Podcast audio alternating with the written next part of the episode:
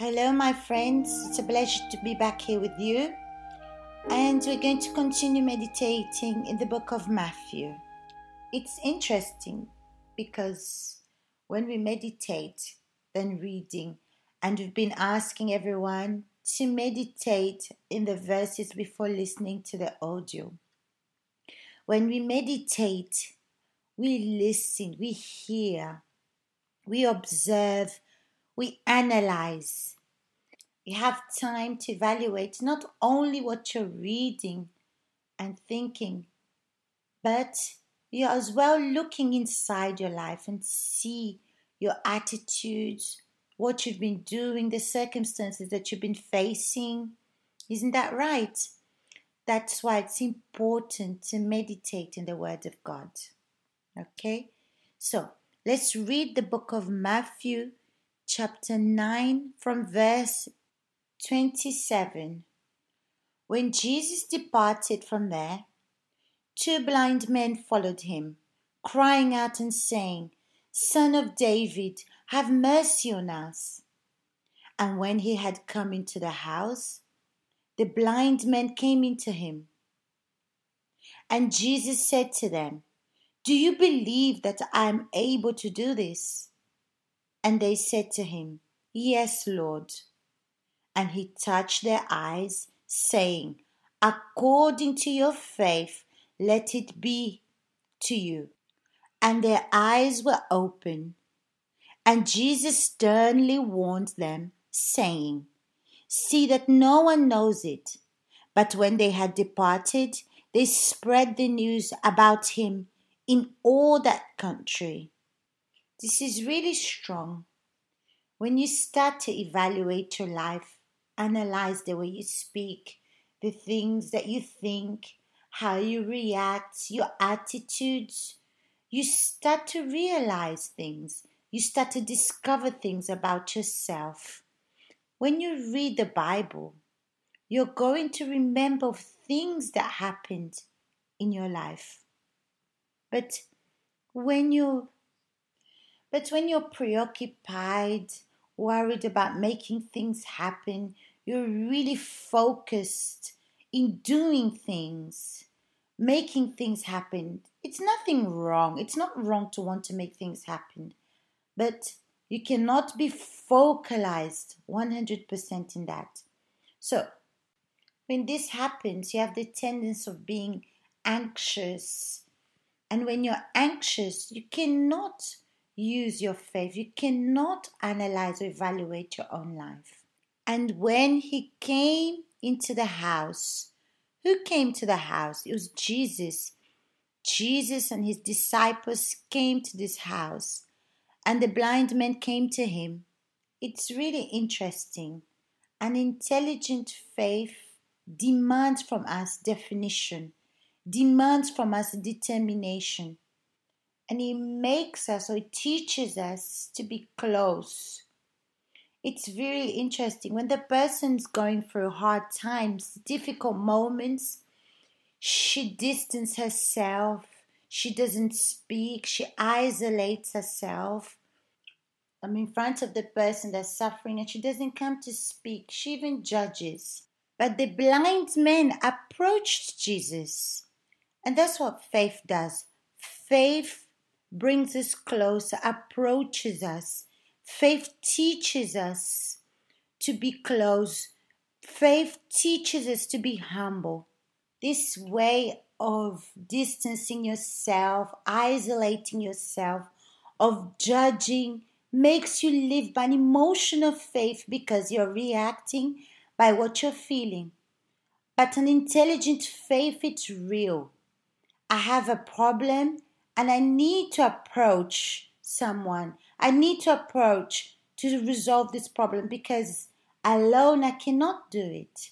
So these blind men approached Jesus. And think about it, they were blind. They had to find Jesus. They had to look for Jesus. So they made efforts, they made forces, sacrifice to arrive there and get close to Jesus and be healed. And Jesus said, Do you believe that I'm able to do this? Jesus asked them because there's two ways of coming to, towards Him or by faith or by feelings, like the Pharisees did. When they approached Jesus was always to criticize. But Jesus said to them, Do you believe that I'm able to do this? Jesus asked these blind men to show us and for us to understand that we have to approach Him, but approach Him by faith, believing. How can I approach Jesus doubting? No, I can't.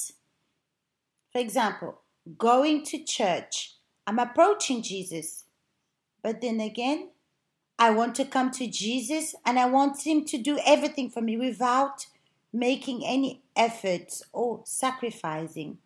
Jesus asked them if they believed, and they said, Yes, Lord. Look how this is interesting. Our faith, our belief demands from us to speak, to express ourselves. Apart from approaching Jesus, I need to assume my reality. I cannot pretend. I cannot I cannot sugarcoat my problems. I have to come the way I am and be sincere. The blind man wasn't malicious. They didn't have evil eyes because they could say to Jesus, How can you ask me if I believe? I'm blind. You can't see that I'm blind. Heal me. The person that speaks like this, it's because she's showing that she's emotional. She lives by an emotion of faith.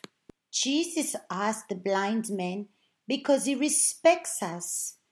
Many things don't happen in our lives because we don't use this faith of using our efforts, sacrificing, the faith that asks us to be humble.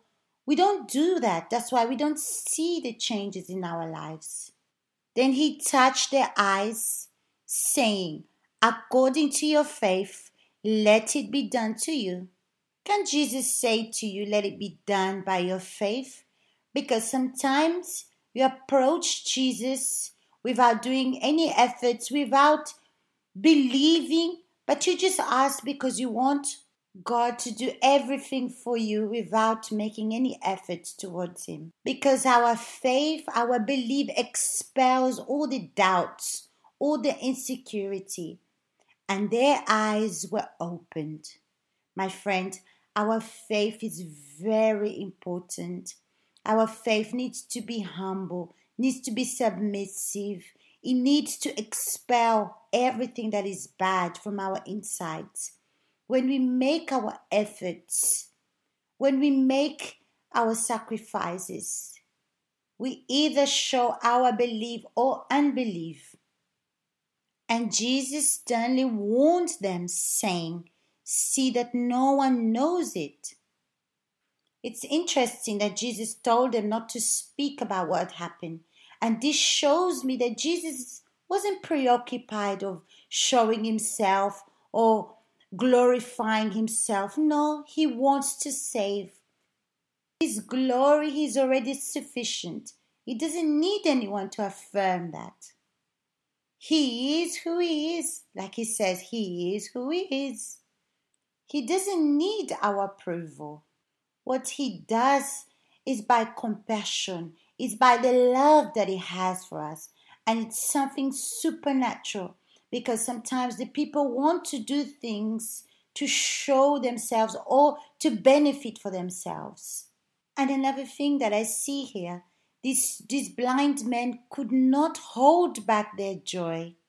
They didn't follow what Jesus said, and this shows that they believed and had faith to approach Jesus. So that means they made efforts Look at how much we have to be attentive. For example, if Jesus, when Jesus does miracles in our lives, for example, I was paralytic and now I have legs, what am I going to do with that? What do I do with what God does in my life?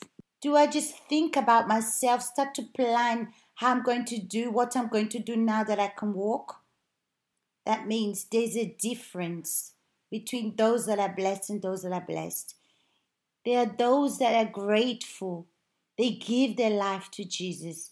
They want to follow Jesus. They want to do things the way Jesus wants them to do. But they don't care about this world. They don't care about what they can get, what benefits that they can have for themselves. No. They want to know Jesus. They want to depend on Jesus. And this is really beautiful, my friends. Think about this. Think about yourself. Think about all the things that Jesus has been doing in your life. How have you been reacting? What have you been doing with the blessings in your life? Okay? Big hugs to you all, and we'll see you next week. We'll be back here speaking about this wonderful word that gives us life, that, that penetrates deep down inside of us and divides what's right and what's wrong. Okay? I'll see you next week.